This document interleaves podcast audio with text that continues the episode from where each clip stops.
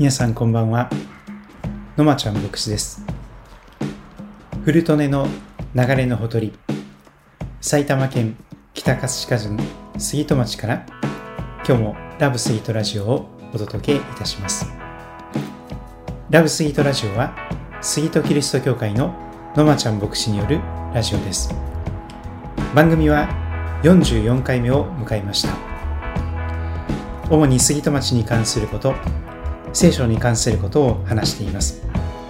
杉戸町と宮代町を愛するラジオです。聞いてくださる方お便りをくださる方応援してくださる方ゲストなど募集しております。どうぞよろしくお願いいたします。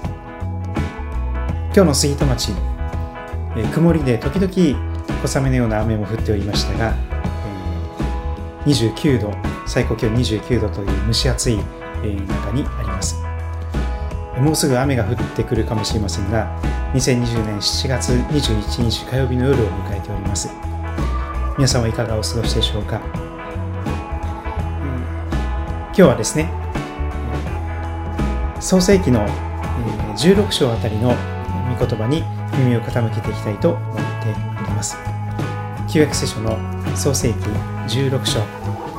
聖書をお持ちの方はそれぞれの聖書で聞き比べてくださればと思いますが、新海訳2017で読ませていただきます。創世記16章の一節から。アブラムの妻、サライは、アブラムに子を産んでいなかった。彼女にはエジプト人の女奴隷がいて、その名をハガルと言った。サライはアブラムに言った。ご覧ください。主は私が子を埋めないようにしておられます。どうぞ私の女奴隷のところにお入りください。おそらく彼女によって私は子を得られるでしょう。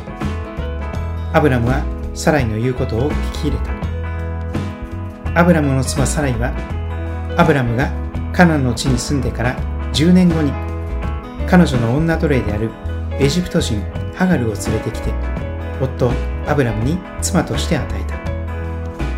彼はハガルのところに入り彼女は身ごもった。彼女は自分が身ごもったのを知って自分の女主人を軽く見るようになった。サライはアブラムに言った。私に対するこの横暴な振る舞いはあなたの上に降りかかればよいのです。この私が自分の女奴隷をあなたの懐に与えたのに。彼女は自分が身ごもったのを知って私を軽く見るようになりました。私があ主が主が私とあなたの間をお裁きになりますよアブラムはサライに言った。見なさい。あなたの女奴隷はあなたの手の中にある。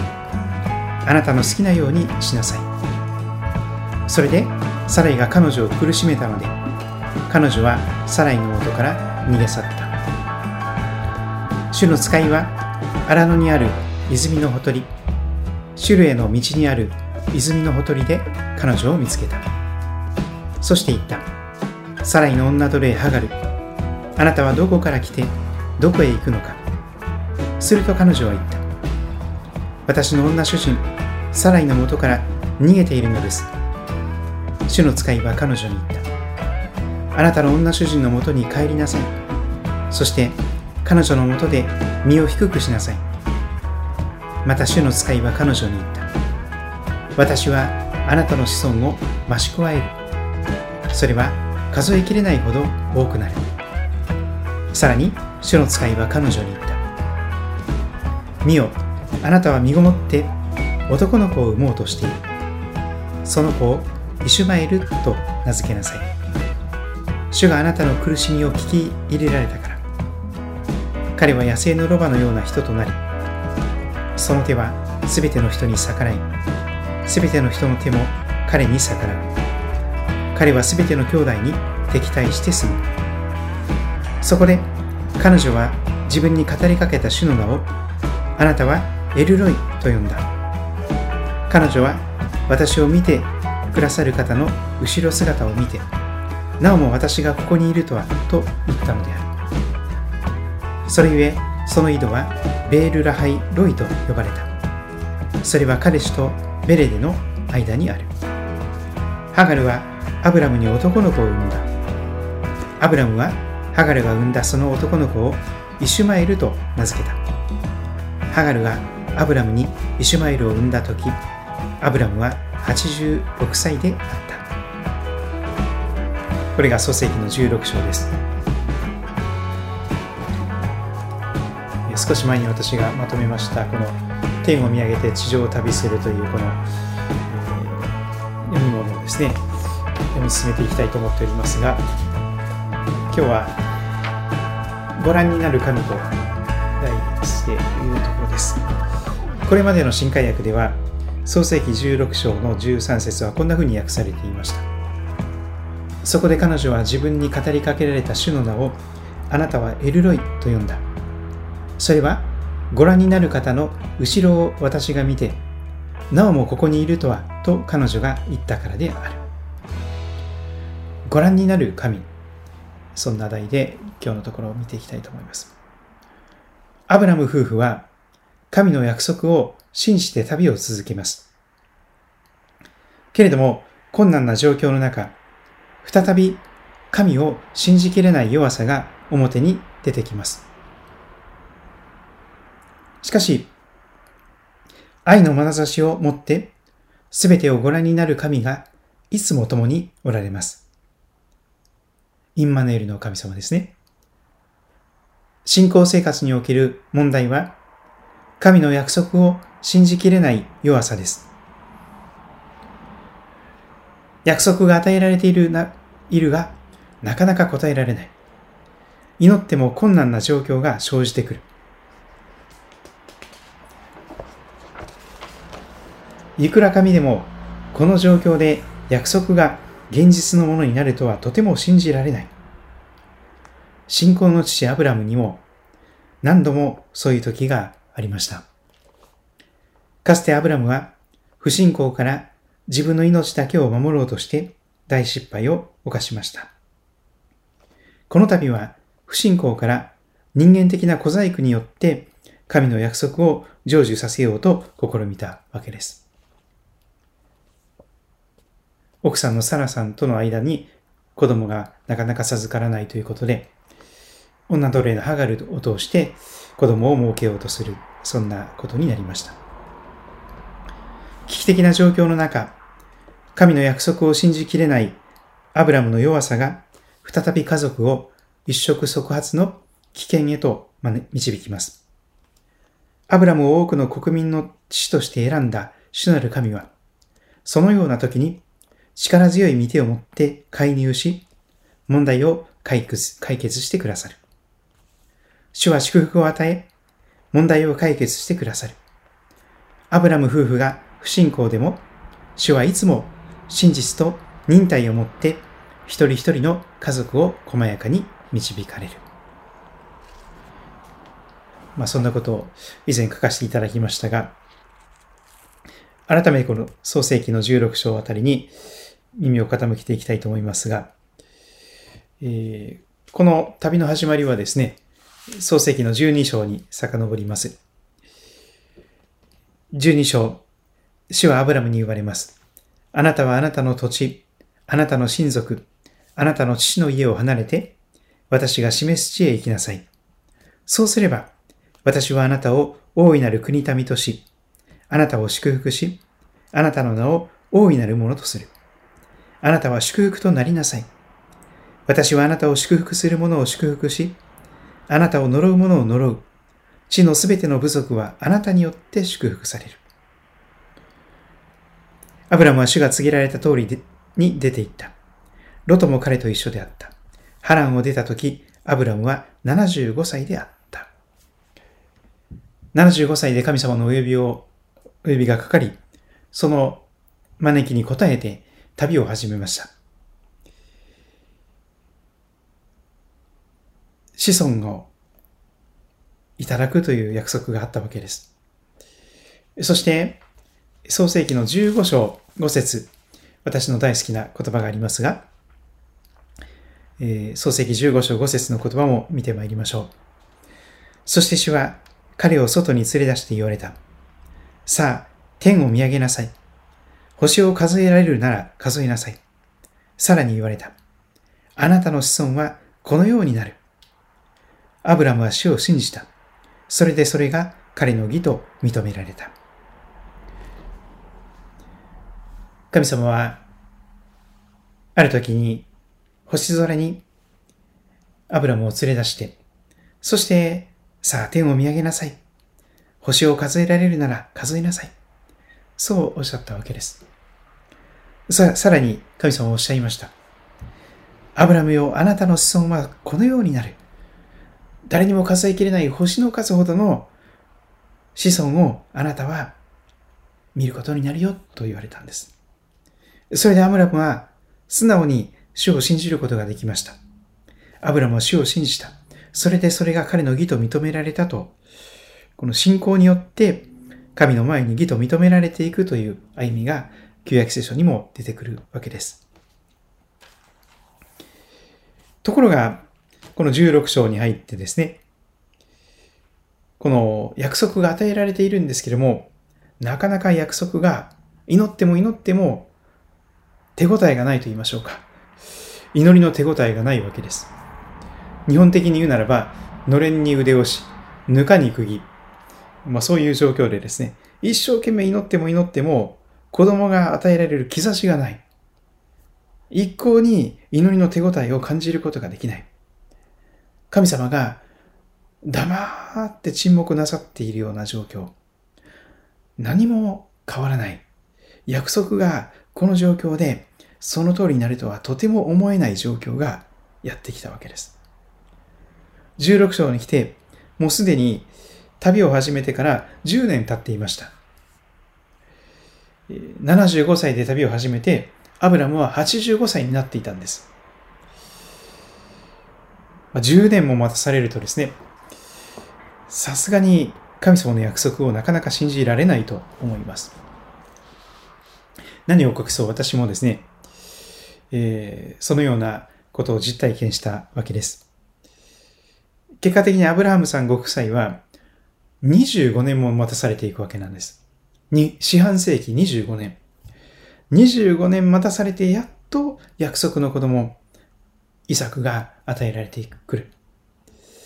私たち夫婦は、アブラハムさん夫婦ほどではありませんけれども、なんと子供を授かるのに11年待たされました。私たちは1999年3月20日に結婚いたしました。愛知県の豊橋市というところで、豊橋細名キリスト教会で、当時の牧師であられた森川正義牧師に指揮をしていただいたり、そして、えー、名古屋福音中の、えー、教会員であった、えー、この、えー、妻をですね、えー、一緒に、えー、結婚をすることになりました。えー、その年の夏、まあ、残念ながらですね、せっかく妻のお腹の中に赤ちゃんが与えられかけていたのですが、でも、残念ながら流産してしまいまして、とても悲しい時がありました。しかしその後ですね、何年経っても何年経っても、子供が与えられる兆しが全くなかったんです。祈っても祈っても、本当に梨のつぶてのれんに腕押しというような状況で、1年後、2年後、3年後、4年後、5年後、6年後、7年後、8年後、9年後となっていくとですね、いくら全知全能の神様でも、もう無理かな。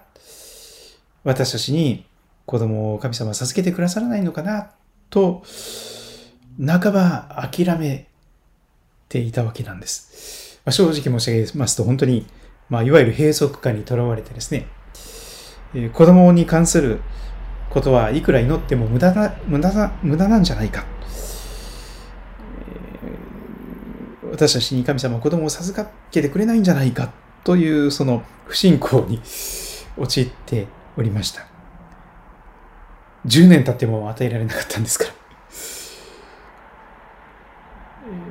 別に不妊治療とかそういうことは、一切しませんでしたけども、とにかくお祈りをしていたわけなんですけども、あの、でも一向に子供を授かる気配はありませんでした。えー、まあ、そんな中で、でも不思議な形で神の御業を体験することになります。神の言葉というのは、神の約束ということものは、時が来ると必ず出来事になります。これほど力強い言葉はありません。神の言葉は、時が来ると必ず出来事になる。旧約聖書の神の言葉、ダバールという言葉がありますが、それは神の言葉、すなわち出来事と訳すことができる、そういう単語なんです。なぜかというと、時が来ると必ず神様は約束を守って、そのことを果たしてくださる、約束を果たしてくださる方ですから、神の言葉、すなわち出来事と、もうすでに叶えられたと思って訳すことができるわけなんです。これ本当に力強い言葉です。皆さん、あの、雑草がえー、舗装されたアスファルトを突き破って、ニョキニョキと出てくる、その姿をご覧になったことがあるでしょう。神の言葉というのはもっと力強いものです。雑草よりももっと力強く、私たちの不信仰の壁を突き破って、そしてそれを突き抜けて、そして時が来ると私たちの不信仰を突き破って、神様は約束をその通りにしてくださるという方なんです。私たち夫婦はまさにそれを実体験してしまったんです。11年目にして、全く信じられない。もう祈ることもやめていたような状況ですね、子供に関しては。ところが、神様は私たちの不信仰を突き破って、時が来ると、妻のお腹が少しずつ大きくなっていく。えー、月のものが来なくなる。そして産婦人科に行って検査していただくと、なんと赤ちゃんがお腹の中にいますということでそういうことが起こったんです、ね、そしてですねもちろん切迫流産とかいろんな危険もありましたが皆様に祈っていただきながら無事に出産をして元気な赤ちゃんを授けていただくことになりました11年結婚して11年目のことでした皆さん何か祈り始めて10年近く祈ったけれども、一向に祈る、祈りのこの手応えというか、もう、この兆しがないので祈るのはやめますっておっしゃる方が、そういう方がいらっしゃるかもしれません。でもそういう方にはぜひ、もう一年粘って祈ってみてくださいと、私は勧めます。やめるのは早すぎる。諦めるのは早すぎる。私たちが信じられなくても大丈夫なんです。信じられなくても大丈夫です。アブラムさんご夫妻だってそうだったんですから。アブラムさんご夫妻も25年も待たされるとですね、もう心は冷え切っていましたよ。もう作り笑い。神様の前では作り笑い。そして心の中で、えー、冷たいニヒルな笑いをするしかないご夫妻でした。夫婦は似てくるんですけども、えー、そういう不信仰なところも似てきているアブラハムご夫妻の姿が聖書に出てきます。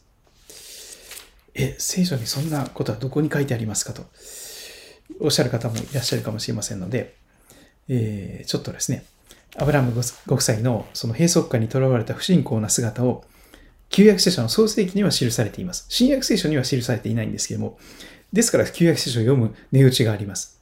新約聖書は全部イエス様を通した光の中でしか見れませんから、え、私たちの生の罪の部分、不信仰な部分が覆い隠されている部分がたくさんあります。新約聖書ですと。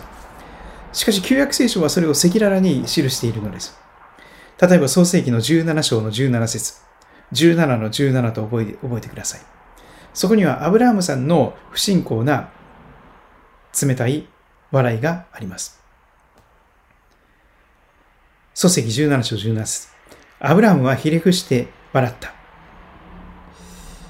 これは神様の前に作り笑いをしたということです。神様感謝します。ハレルヤみたいな感じであの作り笑いをしたんです。でも、心の中でこう言うんです。そして心の中で言った。100歳の者に子が生まれるだろうか。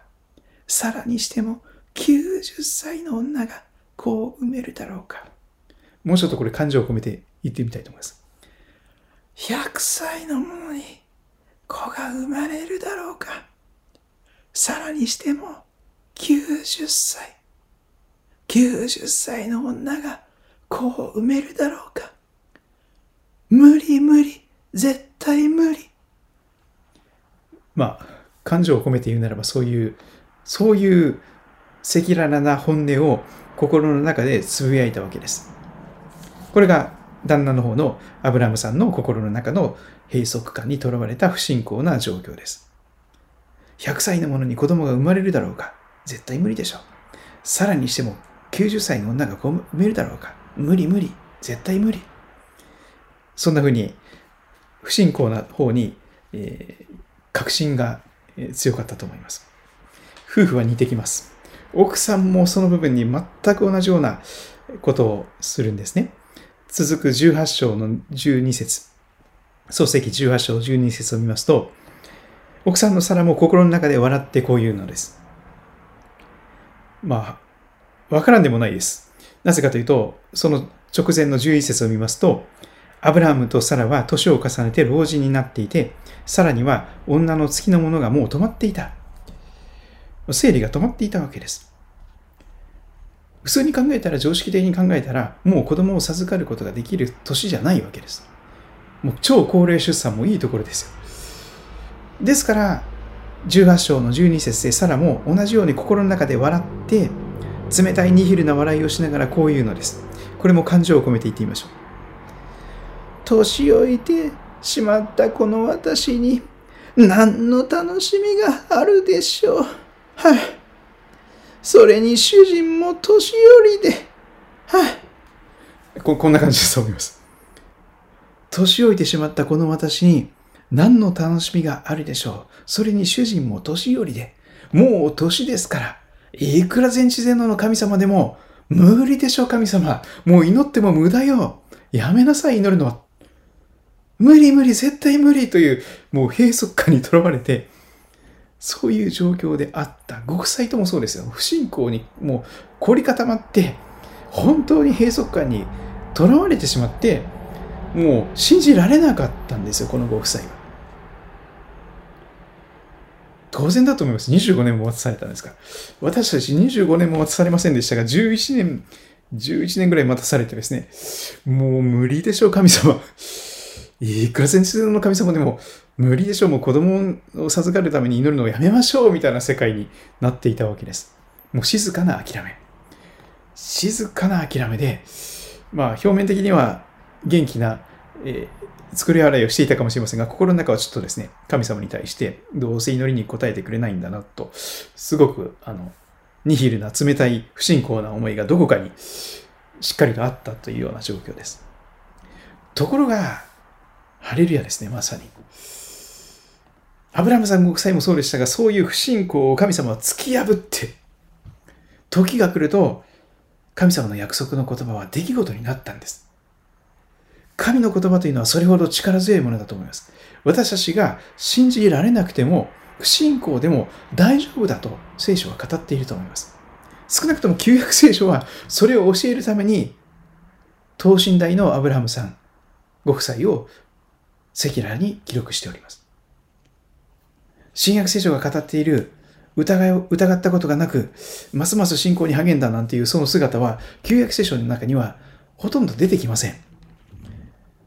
ほとんどの場合、人間的な小細工をして、えー、エジプトの女奴隷ハガルを通して子供を設けようとしたり、もうそんなことばっかりですよ。もう不信仰の閉塞感の塊の中で、もうそういうことしか考えられない。いくら神様でもこの状況で子供授かるなんて無理だ。なんとか私たちが一生懸命頑張らなきゃダメよみたいな世界になっていたわけです。しかし私たちの夫婦にも約11年の歳月が流れた後、私たちの不信仰を突き破って神の言葉は出来事になりました。今その息子は小学校4年生になっておりますけれども、えー、皆さんもですね、簡単に諦めないでください。聖書って結構息の長い本なんですよ。アブラハムさんも約束を、約束の子供を授かるのに25年待たされました。四半世紀。コロナの時代とかって言われ始めていますが、えー、もしかしたらコロナウイルスもそういう長いスパンになるかもしれません。第2波が広がっておりますから。また世界各地でその勢いはとどまることを知りません。そんな中で、えー、いますので、そして今日のですね、創世記を見てみましても、えー、先ほどの16章あたりですね、16章見ましたが、その前の15章、創世記15章の、えー、この13節あたりを見ますと、やがてアブラハムの子孫がエジプトに行って、そしてそこから出世エジプト、エジプト脱出してくる間に何年一体かかるのかというその壮大な神様の長期計画が、えー、少しアブラムに、え、前もって知らされております。創世記15章の13節の言葉は注目すべき、このエジプトで奴隷になって何年後にイスラエルの人たちは解放されるのか、出エジプトを体験できるのかということが予言されています。創世記15章13節ですが、主はアブラムに言われた。あなたはこのことをよく知っておきなさい。あなたの子孫は自分たちのものでない地で気流者となり、400年の間奴隷となって苦しめられる。エジプトの死とは書かれていませんが、自分たちのものでない地で気流者となり、400年の間奴隷となって苦しめられると、400年という言葉が使われています。400年ですよ。もう何世代も世代交代していく。そういう長期計画を神様はお持ちなわけです。私たちは世代を超えて次の世代にバトンを渡していく。そういう中で何世代か後の人が、ああ、神様の約束って本当にその通りだったんだね、ということを実体験していける。そういう長期計画を神様お持ちですから、ぜひですね、今2020年7月21日を迎えておりますけれども、えー、この25年とかっていう歳月もですね、神様の長期計画の中には十分あり得るということですから、えー、まあ、特にですね、この結婚を考えていてもなかなか結婚の相手が見つからないとか、えー、まあ、いろんなことがあると思いますよね。えー、就職しようと思ってもなかなか就職先が見つからないとか、えまあ、いろんなことがあると思います。で、長い間祈ってるけれども、一向に叶えられる兆しがない、祈りの手応えがないという方がいらっしゃるかもしれません。しかし、騙されたと思って、あ、野間ちゃん牧師が言っとったと。そうだそうだ、不信仰を神の言葉を突き破るんだと。信じられなくても大丈夫なんだと。ということで、信じられなくても祈り続けてみてください。また神様にお委ねして、時を待っていただけたらと思います。本当に神様は不思議な方ですから、時が来ると必ずその約束を果たしてくださる方です。ですから、アーメンの神様と言われるんです。アーメンというのは真実な嘘偽りがないという意味ですけれども、神様は本当にそういう方なんです。嘘絶対つきません、神様は。聖書の約束は全て今まで全部一つもたがわず、一つも全部出来事になってきています。この先起こることも、そしてあなたの人生に起こることも神様はいろんな約束をしてくださっているでしょう。そして、時が来ると必ずその通りになっていくという体験をあなたもなさっていくならば、その時初めて不信仰でニヒルな冷たい心が溶かされて、本当に作り笑いじゃない心の底からの心からの喜び、感謝、賛美が溢れ出て、神様本当に感謝します。この不信仰な信じられない私を憐れんであなたは約束をその通り実現してくださいました。本当に神様って素晴らしい方です。ハレルヤとそういうことになるわけなんです。ということでぜひですね、えー、ご覧になる神。あなたの人生を今ちゃんと神様はご覧になっています。見ておられるんです。誰に見られてなくても神様はちゃんとあなたの人生をあなたのその全てをご覧になっています。そして時が来ると必ずその約束を実現に至らせてくださる。そういう方ですからぜひですね諦めないで見切りをつけないで祈り続けてまた信じ続けていただきましたら感謝でなります。ラブスイートラジオでは皆様からのお便りを募集しております。埼玉県北葛飾郡杉戸町政治1の1の30埼玉県北葛飾郡水戸町成人石の石の30この住所までぜひお便り、お寄せください、えー、匿名でも結構です。また、えー、実名でも結構ですが、えー、何らかの形で、えー、メッセージを書いてくださると嬉しいです、えー、ということで、えー、7月、21日火曜日の夜でしたけれどもこれから週の半ばに入っていきますが、えー、まだまだ梅雨が明けてなくてですね、まだ、えー、この線状降水帯とか集中豪雨、予断ができない中にありますが、全国各地の皆様の命と健康と大切なものが守られますようにと心からお祈りいたします。今日も見てくださりお聞きくださってありがとうございました。皆様の上に祝福が豊かにありますように。それではまたお会いしましょう。ごきげんよう。God bless you.